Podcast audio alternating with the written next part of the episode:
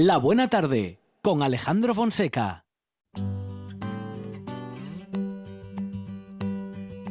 Blackbird singing in the dead of night. Take these broken wings and learn to fly all your life. You were only waiting for this moment to arise.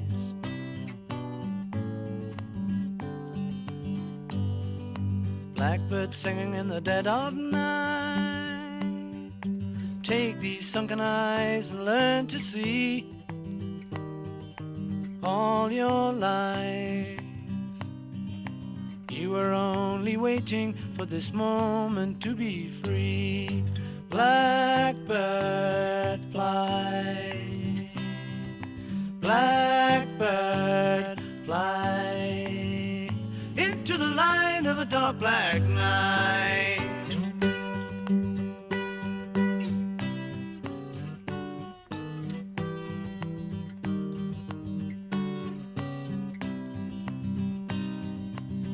Nos acercamos ya a la naturaleza. Bueno, de la naturaleza venimos y seguimos en ella, Monchi Álvarez, porque vamos a acercarnos justamente una semana más a nuestro compañero y amigo Amador Vázquez. Amador, ¿qué tal? Buenas tardes. Hola, Amador. Muy buenas tardes, ¿qué tal compañero? Muy bien, ¿y tú cómo estamos? Bien, de momento aguantando, que se dice. Muy bien, muy bien, muy bien. Bueno, siempre con lo comentamos, Amador es integrante del colectivo ornitológico Carballera del Tragamón y también eh, responsable de Picatuero Naturaleza, www.picatueronaturaleza.es. Amador, eh, lo, bueno, lo de la actividad de Picatero estará, eh, bueno, en estos días y en estos tiempos un poquito parado, ¿no? Pues sí, lo tenemos todo un poquito parado porque, bueno, eh, dadas las circunstancias es mejor prevenir. eh, Ajá, ajá. nada más que alguna salida con grupos muy reducidos, sobre todo familiares. Intentamos no juntar gente de diferentes grupos. Sí. Pues bueno, ¿Familiares entre ellos o tuyos, Amador? no, los míos están un poco lejos para venir. Claro, por eso. actividades, Sí. pero no, no, entre fa- eh, familiares y que sean grupos familiares pues, Sí. lo más eh, cercanos posibles, ¿no? Ya llegados. contacto ya entre ellos, claro, Claro. para que así no tengamos tengamos menos probabilidad de contagio y demás. Entonces, la Ujú. mascarilla, lo que hace que bueno que la actividad pues eh, se deprecie un poquito, ¿no? Porque a nadie le gusta tener que estar ahí con la mascarilla. Para mí, Claro. estoy contando y hablando, Sí. es más incómodo, Hmm. pero bueno, hay que adaptarse y, y si queremos hacerlo, tiene que ser así. Y hablar con la mascarilla a un grupo hay que hablar fuerte, Amador, ¿eh? Pues si no, no te escuchan. Hay que proyectar. Sí. Bueno, mm, sí, hay que subir un poco más la voz. Sobre todo intentar vocalizar, porque con la mascarilla se pierde un poco esa visión de, de lo que hablamos, ¿no? Entonces, de esa manera, pues bueno, hay que intentar hablar más despacio y, vocalizar un poco más para que la gente, pues bueno, pues bueno todos puedan entenderte perfectamente sin problemas. ¿Se imaginan a, a Manuel Fraga con mascarilla en la actualidad? Habría Ay. que subtitular a, a No ent- Manolo. No entenderíamos nada porque Nada, nada. ya había cierta dificultad sin mascarilla, imagínese. Bueno, bueno. Amador, hace unos días era noticia el temporal Sí. o los temporales que Ajá. vienen uno detrás de otro. Y, y también era noticia que el temporal dejaba al descubierto una palmera de 300 millones de años. Mm, Sí, un tronco fosilizado, sí. la Un verdad. tronco fosilizado. tronco Increíble, sí, carbonizado, queda como fosilizado el vegetal y, y se convierte prácticamente en piedra, es increíble, la verdad. Sí. Es una piedra cuando lo ves y es difícil de localizarlos por eso mismo, porque parecen piedras, pero si nos fijamos bien y vemos en detalle, pues y luego ya los científicos que hacen las analíticas pertinentes, pues sí, sí, eh, aparecen cosas que dices tú, bueno, ¿cuánto tiempo llevaba eso ahí tapado? Hmm. y que cerquita, ¿no? Porque aunque el temporal ha sido fuerte, pues tampoco ha, ha movido tanto material como para que, para que, bueno, escarbase muy abajo. Apareció en Arnao, en la playa. Sí, en la playa de Arnao es otra de las playas donde tenemos también algunos restos de dinosaurios, aunque no es tan conocido como lo de como Riva de Sella y toda esa zona, pero sí, sí también hay ahí algunos yacimientos eh, por el tipo de sustrato y demás, pues bueno, es una zona en donde van aflorando de vez en cuando pues cosas de estas del pasado, muy pasado, muy pasado, muy pasado, ¿no? Lejísimos nos queda eso. Bueno, pues Amador Vázquez, como decimos, eh, está con nosotros para hablar de naturaleza, pero antes de hablar hay que escucharla en la radio, claro. La naturaleza con Amador Vázquez suena así.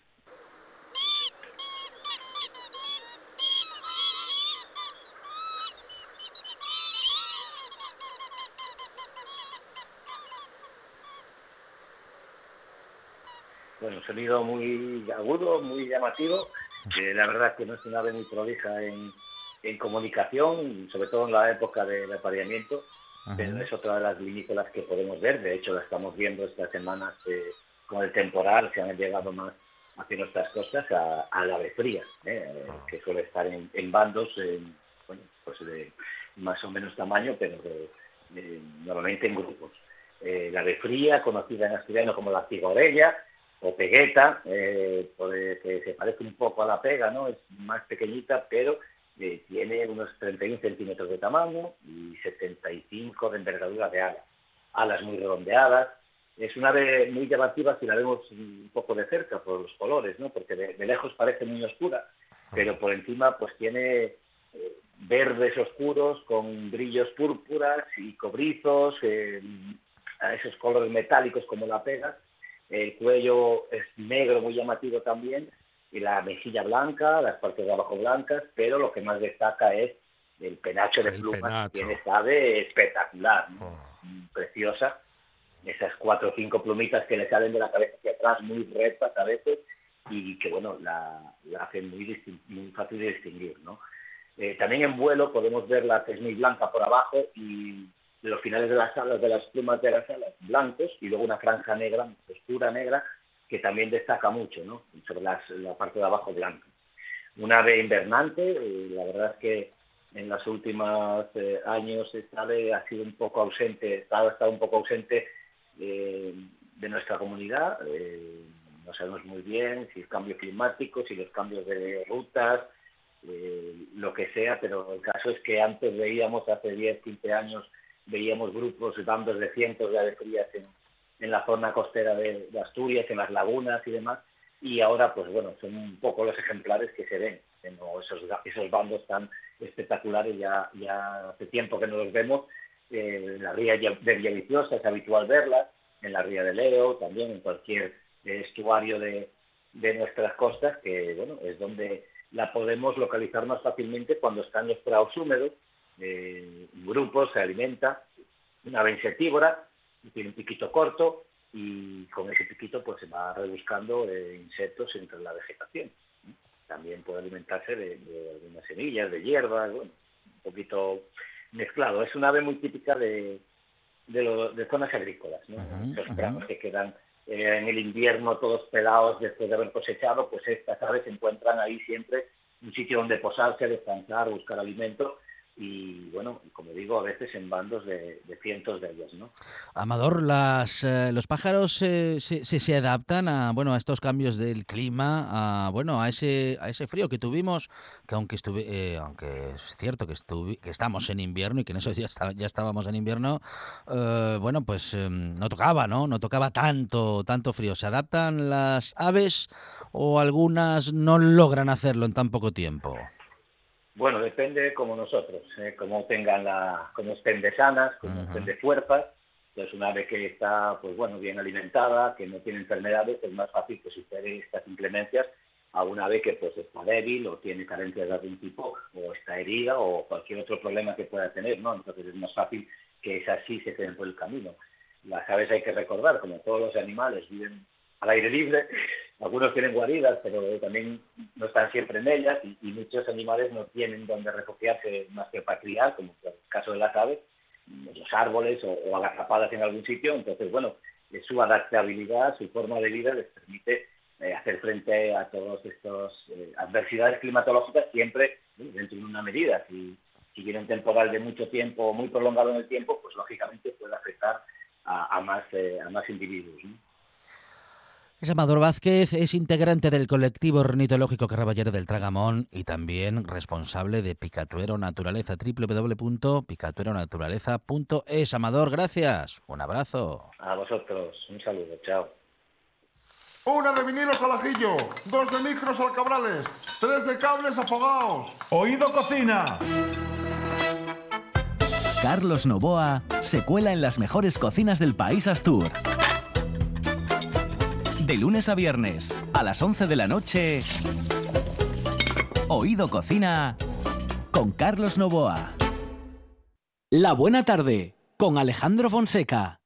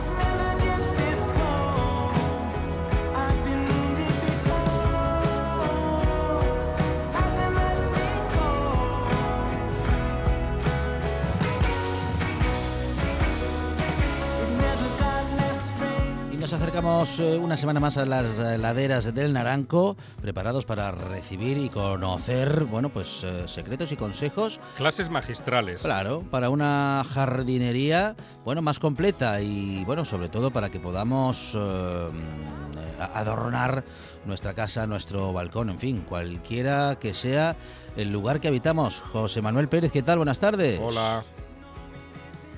Hola, buenas tardes. ¿Qué tal, Monchi? ¿Qué tal, Alejandro? Muy bien, muy bien. Bienvenido una semana más. Bueno, un mes de enero eh, en el que hemos tenido mucho frío, mucho frío y bastante lluvia, José. Mucho frío, lluvia y hoy, curiosamente, sol. Eh, tenemos un tiempo loco, la verdad es que tenemos un tiempo complicado, pero tenemos que dar gracias de que estamos mejor que en otros sitios. Eh, cierto, porque nuestras, madera. Sí, nuestras temperaturas, pues bueno, no pues son no son tan extremas. Y bueno, si bien ha nevado, bueno, pues ha... De momento eh, que está febrero por llegar. También Cuidadín. Sí, sí, sí, un mes frío. Efectivamente, que yo nací un mes de febrero y mi madre siempre decía que el día que nací nevó, que traía frío conmigo. Bueno, eh, también es cierto que, antes. También es cierto que tiempo atrás, bueno, no serán tantos años tampoco, pero eh, digo por, el día que naciste, José, pero digo que hacía más frío, ¿eh? Que, que antes hacía más frío que ahora. Y antes todo era, todo, eran praos.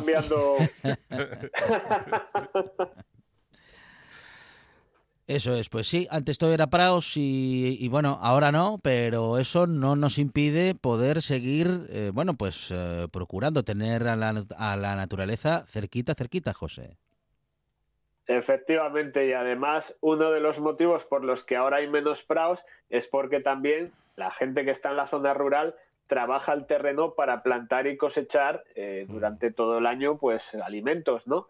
Así que hoy quería hablaros precisamente de eso, de, cómo se trabaja el suelo, ya que durante este mes de, enero, los días que no ha llovido y después de esa pequeña nevada que me ha permitido el tiempo empezar a hacer algo, yo ya he empezado a preparar el terreno para plantar el resto del año. Y muchas veces preguntan, pues eh, a través de redes sociales, oye José, ¿qué es lo que hay que tener en cuenta antes de, plantar, pues yo siempre les digo que lo primero que hay que saber es qué suelo tenemos, qué tipo de suelo y en qué terreno vamos a trabajar. ¿Y por qué? Me preguntaréis. Pues muy sencillo, porque cada planta, cada árbol, dependiendo de la variedad, tiene unas características concretas y necesita un suelo concreto con unos nutrientes y con unas, con unas cualidades, con unas propiedades diferentes. Es decir, hay plantas que necesitan un suelo más ácido, hay otras plantas que necesitan un suelo más neutro, unas necesitan un suelo más calizo y otras necesitan otras propiedades. Así que para garantizar el buen desarrollo de los cultivos que vamos a tener en nuestro huerto o jardín, lo ideal es conocer el terreno en el que vamos a trabajar. Bueno, ¿y cómo, cómo podemos conocer ese terreno? ¿Cómo podemos saber eh, sobre qué terreno estamos, José? Pues mira, Alejandro, aquí no hay ninguna magia, no hay ningún secreto y la mejor forma de conocer el terreno, la manera ideal, es soltando pasta. Es irse a un laboratorio y solicitar un análisis del terreno. Ajá. Qué clarito. Es así. A Sí, veces sí. hay, hay que ser claro. A veces me preguntan la gente y me dice, oye, es que tengo este cultivo que no funciona bien, que mm, parece que no tira, no se desarrolla, aunque abono, aunque hago las cosas del libro, pero nos saltamos el paso cero muchas veces, que es analizar el suelo. La forma ideal es eh, cavar unas cuantas zonas de las diferentes zonas de la parcela. Si tenemos una parcela rectangular, pues hay que coger de los extremos del medio, hacer un pequeño hoyo de unos 50 o 60 centímetros de profundidad y tomar muestras. Eso se lleva a un laboratorio, lo analizan y te dicen, tienes este tipo de suelo y a partir de ahí, pues aplicas las enmiendas necesarias para transformarlo en el campo de cultivo ideal para lo que quieras plantar. Pero claro, el análisis, si es un terreno grande, es caro. Entonces muchas veces hay gente que me pregunta y me dice, José, pero ¿no hay algún truco que se pueda utilizar no para conocer la estructura del suelo en detalle, pero sí para tener una idea? Es decir, pues aquí puedo plantar arándanos, aquí puedo plantar cítricos, ¿no? Y la verdad es que sí, sí hay un truco, sí hay un truco. Vamos a ahorrarnos unos dineros, eh, que aquí estoy yo para eso, para ayudaros a todos a que tengáis un jardín bonito Muy y bien. barato. Bueno, bueno, bueno, bien, bien. Menos mal, menos mal porque eh, ya sabes que eso de gastar eh, dinerín... No nos viene bien. no, ni nos viene bien, ni... ni- No, no gusta, ¿eh? y, bien, y que nos llega por todas partes Que siempre. además eso, no, no tenemos, es esa así. exigencia, ¿eh? Bueno, bueno. A Pues ver, mira, sí, a ver hay esa- un truco esos muy trucos. sencillo. Sí. Hay un truco muy sencillo que siempre que hay que guardarse algún truco en la manga que sirve para conocer de una manera superficial el tipo de suelo que tenemos, saber si un suelo es ácido, si es básico, y consiste en plantar una hortensia. Así de sencillo. Plantas una hortensia en el suelo, es un experimento que yo realicé hace unos años en las zonas en las que quería plantar arándanos para no hacer el análisis, y lo que hice fue plantar unos esquejes de hortensia, lo hice cogiendo una hortensia que tenía mi madre, busqué unas pequeñas ramas sin flores de una planta que ya es adulta, las corté cerca de la base, ¿vale? Intentando pues que salga con un poquito de raíz, si no sale con un poquito de raíz, se puede cortar cerca, dejar dos o tres yemas, que más o menos viene a ser sobre unos 20 o 30 centímetros, poco más de un palmo, y las entierras en la zona donde quieras cultivarlas, en esa zona o en una maceta. De esto es un método para esquejar. Yo os contaré otro día otros métodos, pero este es el más sencillo y el más rápido. Y entonces, ¿qué sucede? Me preguntaréis, José, ¿para qué ponemos una hortensia en el suelo? ¿Para qué la esquejamos? Pues bueno, muy sencillo. La esquejamos porque si ya tenemos una planta, al esquejarla conseguimos multiplicarlas y no necesitamos comprar más. Ya empezamos ahorrando el, el proyecto, el experimento. Muy Me bien, gusta. muy Y bien. la naturaleza ya gusta, ¿eh? Ya gusta, ya gusta. y la naturaleza, como es muy sabia, se suele decir que la naturaleza es sabia, pues a través de esa hortensia nos va a dar una pista de qué tipo de suelo tenemos, porque ya sabéis que los, las hortensias son unas flores que florecen, son unas plantas que florecen en, en primavera, Ajá. que normalmente las tenemos floridas primavera, verano y en otoño.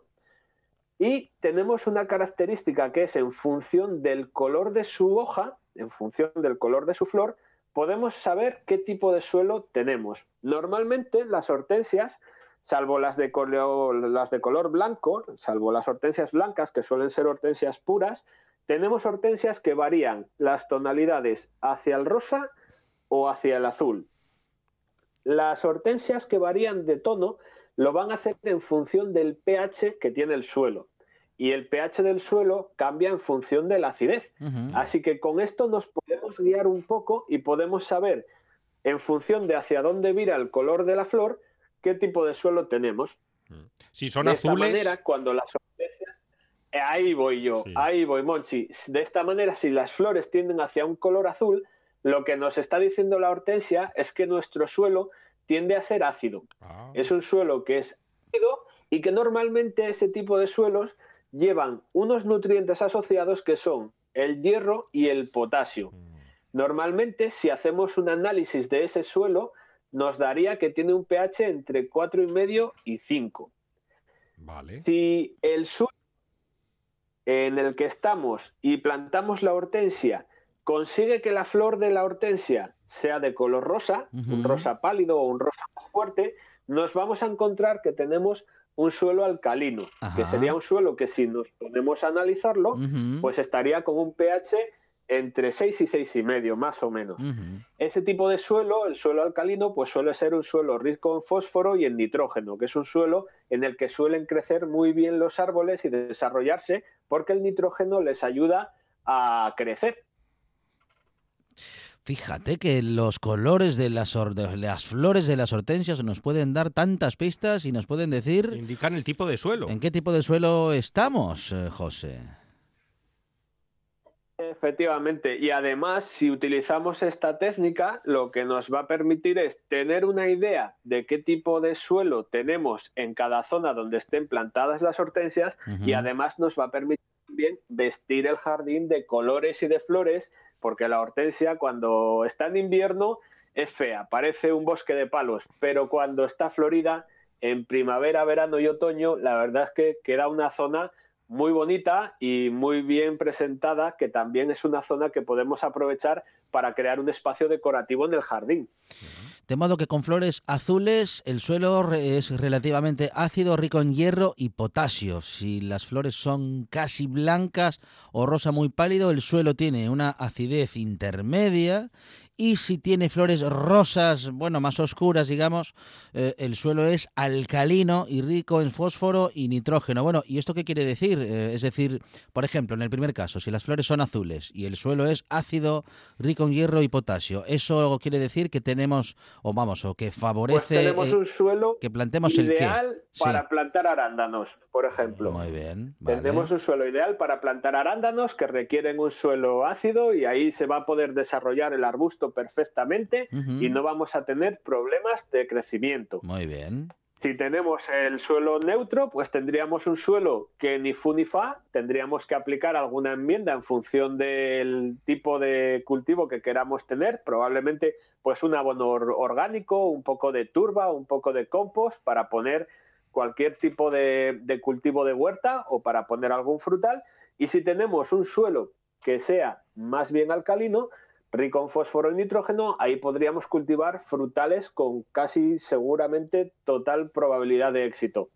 Y seguramente que ahora me preguntáis, oye José, ¿y si yo quiero plantar arándanos que necesitan el suelo ácido, pero resulta que lo tengo alcalino, porque Ujú. soy así, me gusta complicarme Sí. y me ha salido rana el análisis, me ha salido cambiado lo que yo quería hacer? Hombre, alcalino. Pues no pasa nada. Pues no sé, alcalino a mí me hace pensar en las pilas, Las no pilas. sé, me- ponemos la radio a ver qué nos cuentan. En el conejito de Duracel. Sí, sí, sí, sí. Pues bueno, al final lo que pasa, si tenemos un suelo que no es el adecuado o que no es el apto para lo que nosotros queríamos inicialmente, tenemos dos opciones, o cambiamos de cultivo o cambiamos el suelo. Y para cambiar el suelo, pues lo que tenemos que hacer es aplicar una enmienda. Una enmienda no deja de ser pues un aporte que hacemos al terreno de materia orgánica, como puede ser el compost, como puede ser abonos, fertilizantes, como puede ser un aporte de minerales, puede ser la cal, puede ser aporte de, de cualquier otro tipo de nutriente.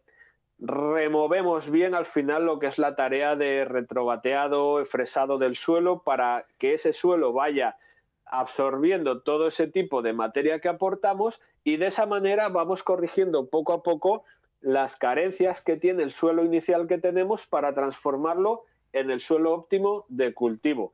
Otra opción que podemos tener es lanzarnos a la aventura y entonces tendríamos que hacer muchas aplicaciones de abonos foliares a través de las hojas de los árboles, pero siempre íbamos a tener un problema en la base, que es donde están las raíces y donde se están alimentando las plantas inicialmente. Por eso, para hacer las cosas bien, siempre el paso cero, que es el que nos olvidamos muchas veces, es preparar el suelo antes de plantar nada. Esto en las macetas que hablábamos en los primeros programas en los que os contaba cómo preparar las macetas para cultivar, es muy fácil porque coges la maceta o la jardinera vacía y la rellenas con la turba o con la tierra que tú quieres, pues lo tienes muy sencillo de hacer. Pero cuando lo tenemos que hacer, pues en un prado, como decíamos antes, es más complicado. Así que lo ideal siempre es conocer el terreno y en función del terreno que tenemos, intentar buscar los cultivos que mejor se adapten a, lo que hay. Me voy a apuntar este truco, pero yo no sé con qué tipo de, hortensia, si vale cualquier hortensia, porque conozco la hortensia que tiene muchos pétalos y luego hay una hortensia que veo sobre todo en el occidente Astur que tiene como cuatro, cuatro pétalos solamente. No sé si te das cuenta, José Manuel. Sí me, sí me doy cuenta, sí me doy cuenta. De hecho, hay bastantes variedades de hortensias os puedo preparar un programa muy interesante porque yo además hace poco me he hecho con una hortensia de coleccionista, que es una hortensia enana que no crece más de un metro, que es bastante peculiar. Y la verdad es que lo único que tenemos que tener en cuenta a la hora de elegir la hortensia para tener este truco del análisis del suelo válido es que la hortensia no sea un color blanco puro, porque las hortensias que son blancas no van a virar hacia ninguna tonalidad. Entonces no vamos a saber realmente qué tipo de suelo tenemos. Sin embargo, las que tienden hacia azul, cuanto más fuerte, más marcado va a ser el pH del suelo, y las que tienden hacia el rosa, cuanto más fuerte sea el color rosa, cuanto más magenta, pues más alcalino va a ser. Queda dicho, tenemos que hacer un especial hortensia. Sí, señor, y también eh, comentarle pues con él. también comentarle a nuestros oyentes, eh, José, que bueno, este no es el único espacio en el que podemos encontrar los consejos de José Manuel eh, de sí, de José Manuel Pérez. Digo bien, José, porque también tenemos un canal de YouTube de Laderas del Naranco. Efectivamente, el que quiera seguir los proyectos de cerca, el que tenga curiosidad por todos esos experimentos, me puede encontrar en redes sociales, en Facebook, en Instagram, arroba laderas del naranco y en YouTube también me puede encontrar como el canal de Laderas del Naranco y ver cómo pongo en práctica todos esos consejos. Es José Manuel Pérez de, de Las Laderas del Naranco en esta buena tarde. José, gracias. Un abrazo. Un abrazo, buenas tardes chicos. Un programa de viajes, turismo, aventura e historia lleno de contenidos didácticos con los que aprender y divertirse. Un escaparate turístico donde se incluyen información sobre casas rurales, hoteles, gastronomía, turismo de aventura, senderismo, festivales. Voy a volver a salir y quiero que me aplaudáis como si fuera yo que sé. Un buen día para viajar. Un programa de apoyo al sector turístico de Asturias. Los sábados y domingos de 8 a 10 de la mañana. La buena tarde con Alejandro Fonseca.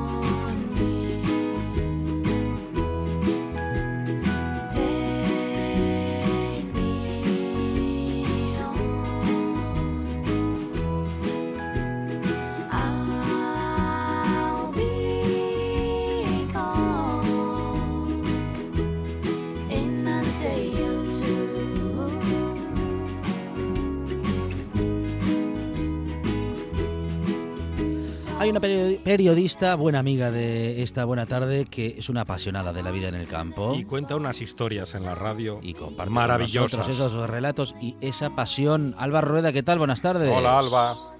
¿Qué tal, chicos? ¿Cómo estáis? Buenas tardes. A veces eh, surrealistas también, ¿eh?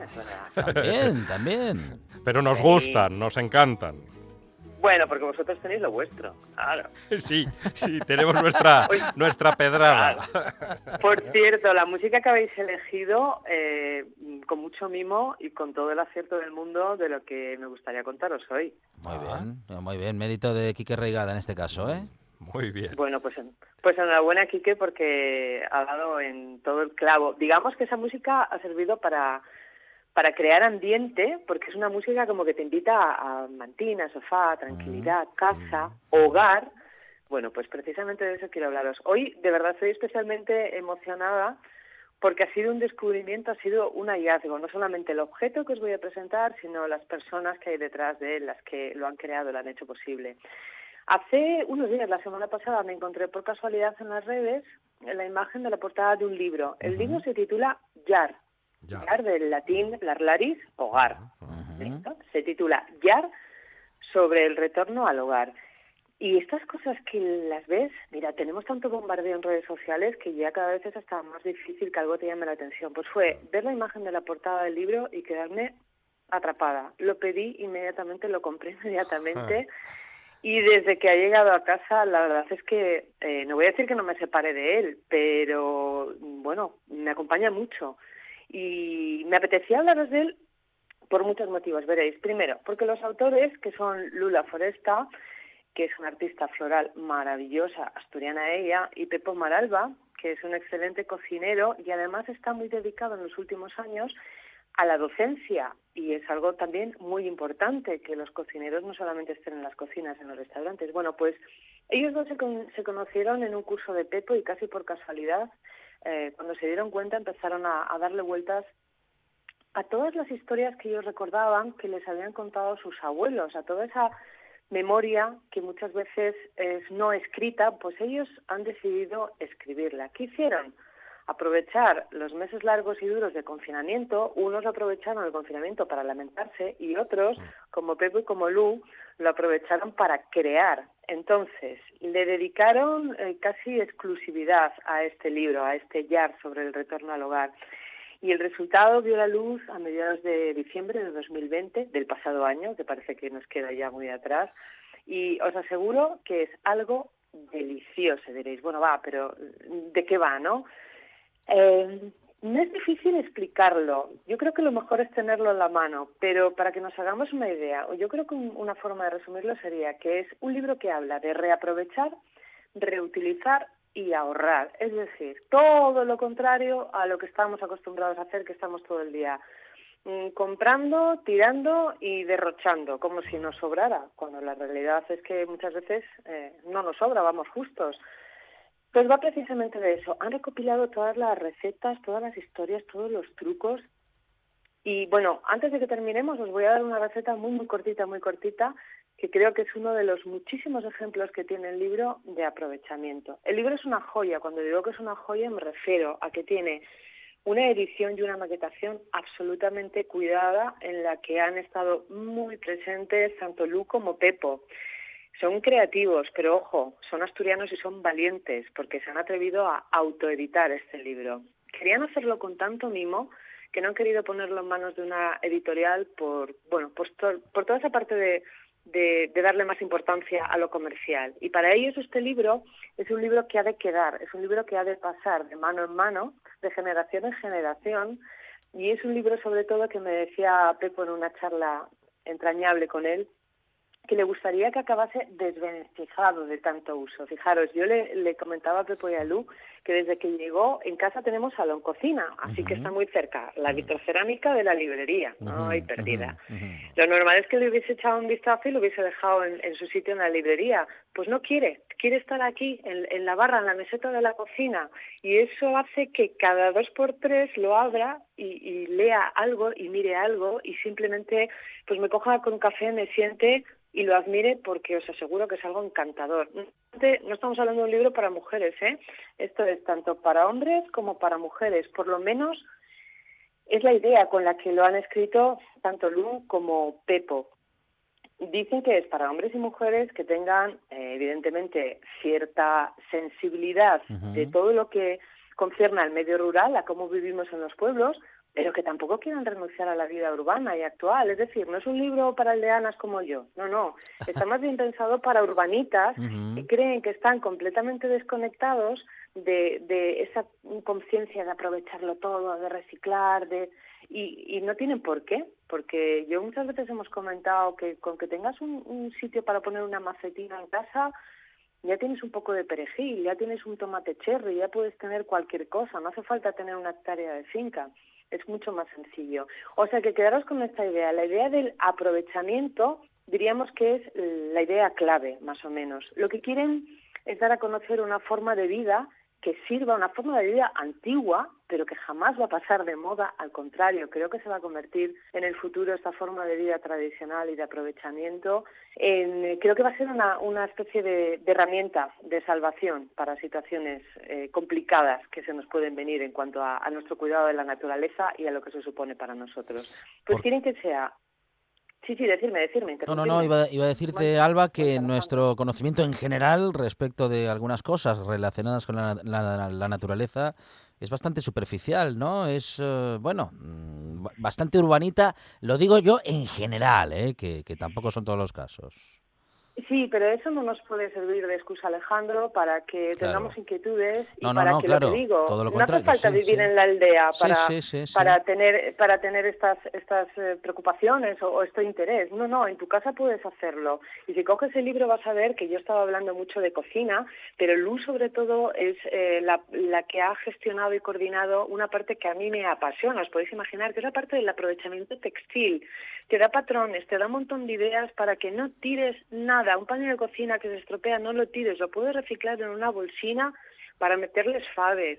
Mm, te recuerdan lo importante que es que vayas a la compra, que lleves tus bolsinas de algodón para meter ahí la fruta y tal. Decir, son cosas que a lo mejor parecen muy evidentes, pero que al estar recogidas en un libro, yo creo que adquieren más valor, porque además el libro va acompañado de unas fotografías de estas que te hacen, es, es, un poco como esas casonas que aparecen en las revistas de decoración o en el Ola, esas casonas que dices, madre, qué confortable y qué bien se está ahí, ¿no? Bueno, pues el libro lo abres y tienes una sensación de confort y te invita, está tan bien hecho que te invita tanto a querer hacer lo posible, lo que esté en tu mano para poder sentirte así como él te transmite. Me decía Pepo que es un libro que transmite y ya lo creo que transmite y tanto. Yo creo que es un libro que va a dar mucho que hablar, que merece todo el apoyo por parte de todos por lo valientes que son estos chicos. Y os digo una cosa, tanto Lu como Pepo tienen una entrevista. Y os digo más, tienen unos minutinos de radio mm, para darnos tips de estos cada semana. Yo os lo dejo ahí, ¿eh? no digo más. Mm, Pero mira, por ejemplo... Haciendo producción en directo, Alba Rueda. Muy ah. bien. Bueno, vosotros vosotros también me hacéis producción, a mí me hacéis trabajar en directo, así que yo... Pues, yo tomo, tomo nota de los jefes. Aún me voy a hacer yo menos, no. Mirad, eh, ¿Vosotros qué hacéis con los rabillos de las fresas? Con los rabillos de las fresas, pues no, mm, yo creo que van a, la, van a la basura.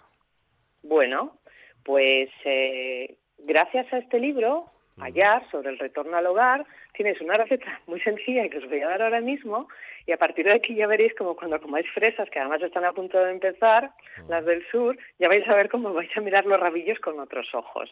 Tenemos una receta que es jarabe de rabillos de fresa. Hace falta unos 50 gramos de rabillos de fresa, 200 mililitros de agua y unos 100 gramos de azúcar. Lo cocemos todo junto en un cazo, a fuego suave unos 10 minutinos. O sea, no nos va a llevar la vida. ¿eh? Esto del aprovechamiento, el reciclaje y la vida lenta no significa pasarnos mm, la tarde entera mirando pa'l cazo, no. Lo colamos presionando bien los rabillos de fresa, lo envasamos en un tarro, en una botella de cristal y luego dices, bueno, ¿y eso para qué lo quiero? Veréis, veréis. Lo podemos mezclar con una gaseosa y un poquitín de zumo de lima y tenemos un refresco delicioso para el verano y muy natural, muy bueno para los críos, para que no tomen porquerionas, para los mayores también. Podemos usarlo, bueno, pues en, el libro también viene la receta del cóctel Pin Lady. Bueno, pues podemos usarlo en este cóctel también.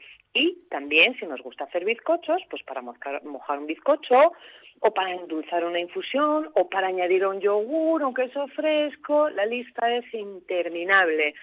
Bueno, pues como esta receta que os acabo de dar de aprovechamiento puro y duro, tenéis un montón, un montón en el libro. Por eso os digo que es maravilloso.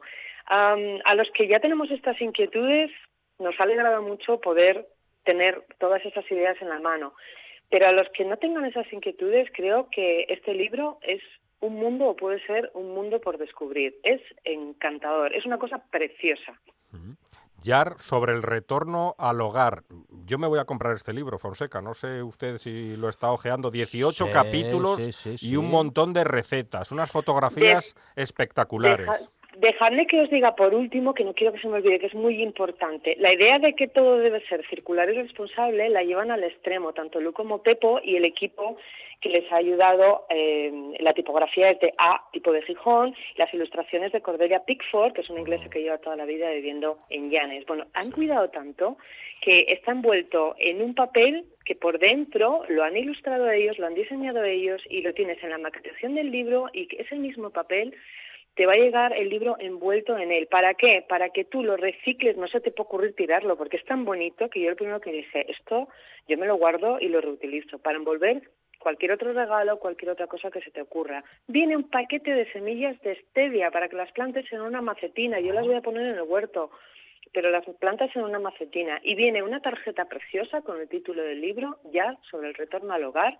esa tarjeta se puede usar, por ejemplo, de marca páginas y el cordelín que trae está pensado para que donde te cuentan cómo puedes hacer conservas, les pongas en la tapina un trocín de tela y amarres, la pongas la, conserva que te quede guapa en la despensa y lo ates y sujetes con este cordelín. Mirad, es una cosa, hacía mucho tiempo que yo no tenía en la mano un libro tan precioso y que me haya emocionado tanto. Os lo digo de corazón.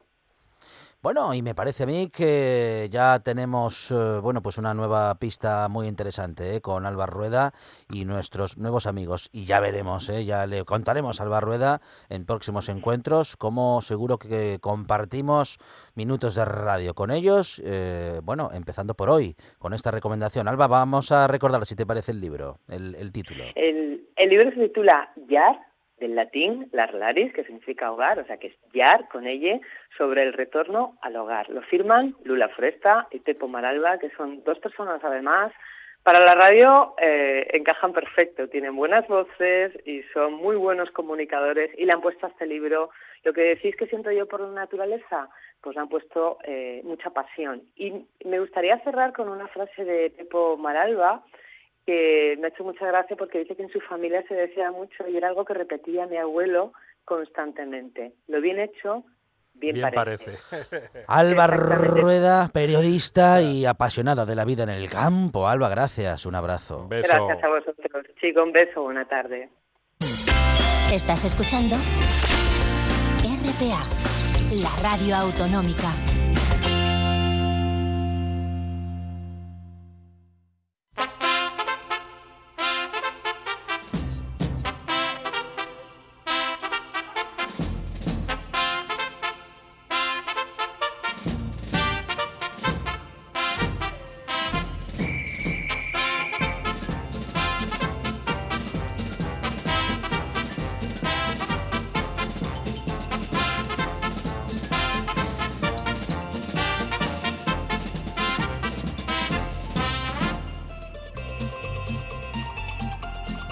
Esta sintonía nos acerca a la nueva propuesta, a una nueva propuesta que tiene para hoy a las 11 de la noche o a partir de las 11 de la noche aquí en RPA.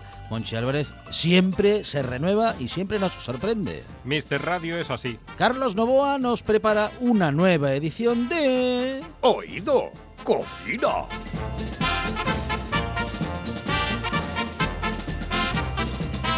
¿Pero es Carlos Novoa o es Fernando Fernán Gómez, desde el más allá.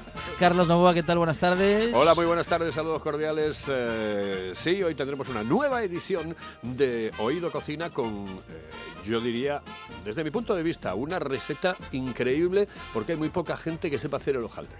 Ajá. Y que Hay muy vamos poca a gente apren- que sepa hacer el ¿Vamos a hojaldre de aprender a hacer hojaldre hoy? Vamos a aprender a hacer un buen Bueno, vamos a aprender. Otra cosa es que nos pongamos a hacer lo que lo- lleva mucho tiempo. ¿eh? Eh, Hay que doblar y volver a doblar y volver a doblar, meter sí. mantequilla otra vez, Eh, venga, amasa, estira, vuelve a doblar. ¡Oh! Sí, sí, pero bueno. Pero luego está buenísimo. ¿eh? Está buenísimo. Es que, Sí, claro, sí, un sí. hojaldre casero no tiene nada que ver con el hojaldre industrial. Sí, sí. Y es como eso, no tiene nada que ver, o sea, absolutamente nada que ver. Y está hecho en casa, lo vamos a hacer de la mano de nuestro buen amigo Enrique, que nos eh, va a comunicar, que va a comunicar con nosotros desde Boal, donde nos va a recomendar también sitios, allí en Boal y Castrillón, sitios que eh, son interesantísimos para comer. Y la verdad es que aquella es una zona donde se come de cine, pero de cine, de cine. Es un sitio maravilloso. Y bueno, el occidente, ya sabéis, es una maravilla. ¿Mm? ¿Que a vosotros qué os gusta más, el occidente o el oriente? Depende de para qué. Es difícil Pero elegir. cada, cada, cada, Eh, cada eh, uno de los extremos no, hombre, de nuestro ver, territorio que tiene su encanto, igual, claro. Eso es. En el occidente es verdad que parece que se detiene el tiempo. Sí, ¿eh? sí, Que- cierto, que, va cierto. todo más Está- lento. sí, sí, sí. Y, no, y, y no es malo, todo lo contrario, No, no, que vaya todo más lento. Sí, no, no, no, no. Y además es como que eh, es eso, eh, tiene esa sensación de Finisterre. Hmm. ¿eh? el fin de la tierra, es decir, tiene, tiene una sensación a Escocia, eh, a, a esos lugares, em, bueno, distintos, que no tienen absolutamente nada que ver. Parece que está fuera de Europa. Esos praos inabarcables y de repente te Sí. aparece una iglesia allí que me parece sacada de, de Iowa. A mí me Mm, gusta. Tiene me mucho gusta encanto mucho. el occidente. A mí mucho, mucho. eh, no sé cómo, cómo se dice cuando te gusta un paisaje, una zona, un lugar. Bueno, paisajísticamente yo creo que el occidente es absolutamente distinto al oriente y tiene algo que no cuadra que- con el resto de lo que es eh, España. Es decir, es más, no sé, más Escocia, más... eh, Es un lugar ah, mágico. Es, es un lugar mágico, un lugar mágico. A mí me gusta mucho. Y me gusta también el Oriente. El Oriente me encanta porque tiene unos sitios preciosos. Pero el Occidente tiene algo especial. No lo sé, a lo mejor es la, la forma de, de las casas, la caliza Estoy, esa que eh, lleva por estoy de encima. acuerdo, el estoy de acuerdo. La pizarra, La pizarra. mm, que se reflejan esos cielos azules. Exactamente. Y ese sentimiento de que hay- mm, tienes la sensación, a mí por ejemplo que me gusta escribir, como a ti, etcétera, como Alejandro, eh, tienes la sensación de que allí vas a escribir mejor, porque te vas como a imbuir más de otra historia, de otro rollo, de otra movida, ¿no? Y, claro, y en el invierno no te quiero ni contar cómo está aquello. Bueno, pues en Boal, que es un sitio guapísimo, hay unos sitios para comer que están especialmente indicados para relajarte, además con, con hotel eh, incluido. Sí. Eh, y nos va a hablar de dos, tres, cuatro sitios nuestro buen amigo Enrique. Y después tendremos comunicación con, pues, eh, con uno de los em, ah, hosteleros que lo está pasando mal. Es decir, eh, lo están pasando mal. Porque concretamente el vinoteo mañana cierra. ¿eh? El vinoteo es uno de los... eh, De Juan Jocima. de Juan Jocima. Entonces, bueno, pues lo está pasando mal. Pero él es un tipo muy optimista que mira hacia adelante y que se ha tenido que reinventar, que es la palabra de moda en, en España, ¿no? Y bueno, está vendiendo bastante a través del teléfono, eh, pues eh, cachopos fundamentalmente, croquetas, eh, todo este tipo de historias. Y vamos a hablar con él, pues eso, de eso y de su libro, del libro de los cachopos, de las recetas de cachopo y otras recetas que va a tener, eh, que va a tener Juan Jocima. Y bueno, ese va a ser nuestro programa en el día de hoy. Bueno, siempre propuestas interesantes en Bueno, decía que el Cocina, mañana sí. no, hoy. Hoy está cerrado ya. sí, hoy estuvo ajá. cerrado ya. Bueno, como no estaba en Oviedo y, que venir a Gijón, pues. Pero sí, sí, sí, sí. Hoy mismo ya está, ya está cerrado. Bueno, Bueno, por las cuestiones. sí, sí, sí, sí, sí. Ahí no, no vamos a discutir. Bueno, ojalá que mm, eh, bueno pues tengamos en adelante tiempos en los que podamos contar otras cosas. Yo espero. Pero en todo caso, uh, bueno, pues contamos lo que pasa en estos momentos y procuramos mirar hacia adelante sí, sí. y también, uh, bueno, pues esperar con ilusión una nueva edición hoy a las 11 de la noche aquí en RPA del programa de cocina, de gastronomía, del programa con buenos amigos y amigas de, bueno, pues del sector de la gastronomía y en el que se hablan de muchas cosas y también de alguna receta y un poco de cocina, claro. Exactamente, hoy a todo partir ello. de las 11 de la noche, una nueva edición de... Oído Cocina.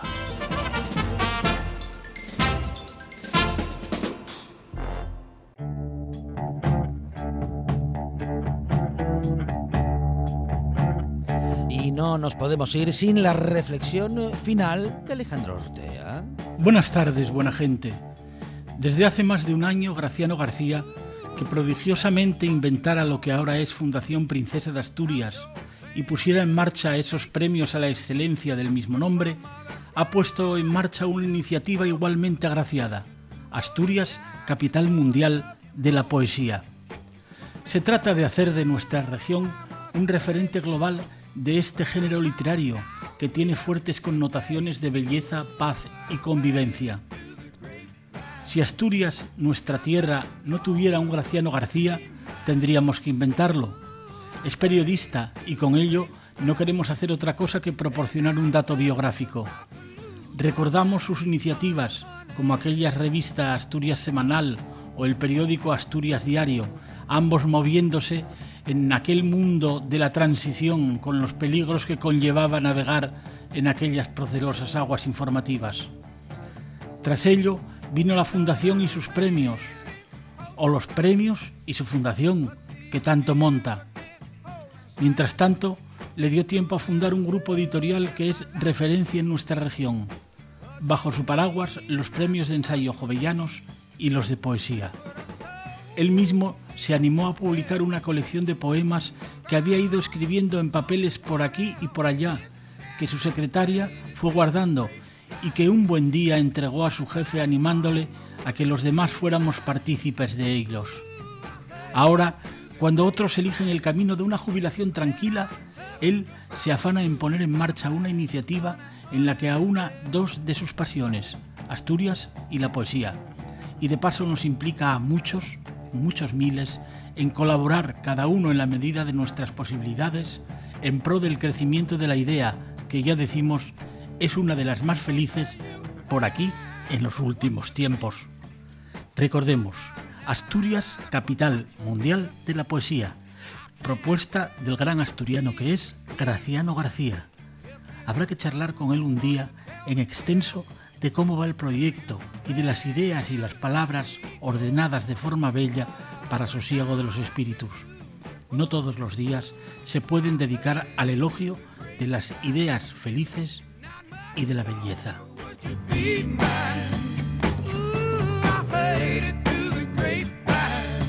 Y hasta aquí nuestro programa de hoy. Regresamos eh, mañana a partir de las 4 de la tarde aquí a RPA con más buena tarde. Más radio. Eso, y más radio, más radio.